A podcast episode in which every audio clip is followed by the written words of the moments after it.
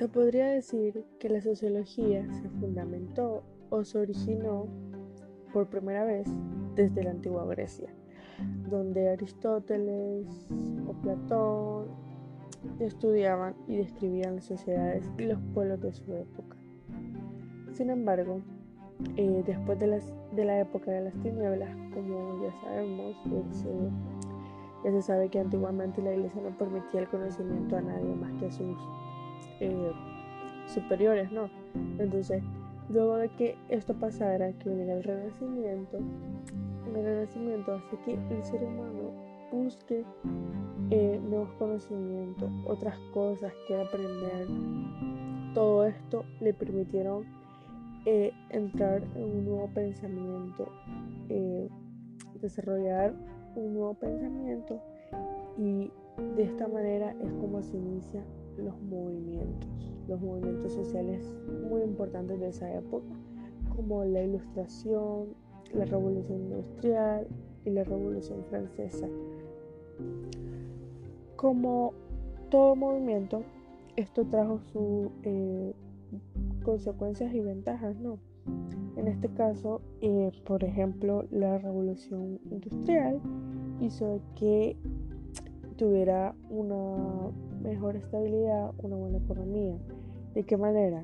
Provocó que la urbanización de lugares rurales, se aumentó la economía, se explotaban los recursos naturales, se aprovechaban de buena manera, habían buenas cosechas, eh, pero a pesar de toda esta buena estabilidad o esta economía, no había una estabilidad social. Entonces ahí, o sea, es algo fundamental esa parte, porque es de ahí donde se da la necesidad, por primera vez, la sociología. Esto, o sea, esto fue increíble porque, o sea, surge por la misma necesidad del hombre, no fue por eh,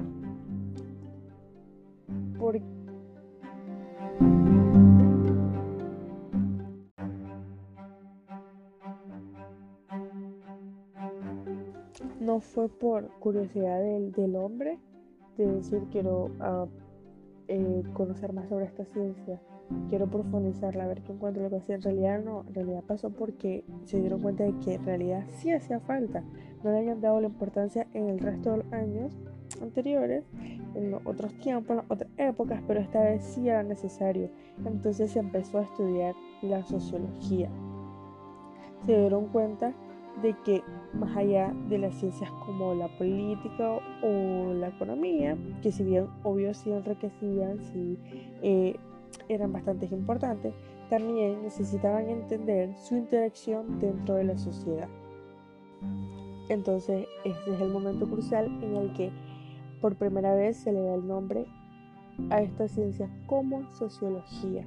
Esto pasa en el siglo XIX. Esto se hizo para hacer o crear una nueva estructura de la sociedad porque se ameritaba realmente. Eh, quienes destacaron en la sociología eh, al principio, pues como había mencionado antes, eh, habían sido unos filósofos, pero esta vez ya no serían los filósofos, esta vez serían objeto de estudio para los teólogos teólogos como San Agustín, como Tomás de Aquino, que se dedicaron a estudiar la, por ejemplo, la trama de las relaciones humanas, las comunidades, la necesidad del orden.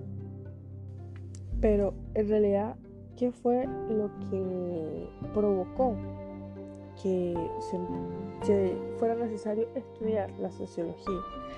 Bueno, fue principalmente la existencia de los conflictos y las contradicciones que hacía eh, las divisiones, ¿no? De las, por ejemplo, una de ellas era la división del trabajo, que decía que la división del trabajo genera eficacia, pero a la vez también la alineación del trabajo. O sea, esa era una de las contradicciones y conflictos. Entonces, ahí se empieza a interesar por el estudio de estos conflictos.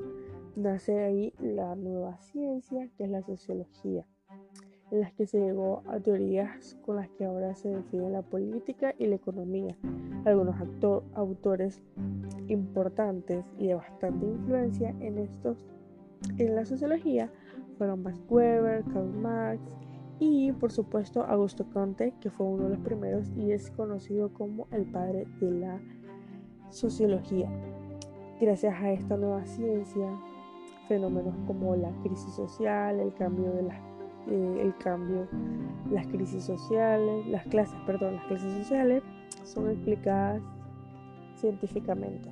Gracias a la sociología y a los estudios que se empezaron a hacer después de que miraran, después de que se meditara, después de que fuera necesario el estudio de esta ciencia para poder eh, conocer a profundidad y manejar la sociedad de una manera correcta, porque aunque tenían las, eh, las ciencias eh, como las matemáticas, ¿no? la economía, la política, todo eso, miraban que la sociedad estaba mal distribuida, no había eh, un buen control de las clases sociales, todo está, había muchos conflictos, había muchas contradicciones, así que no tuvieron de otra que recurrir a estudiar esta ciencia.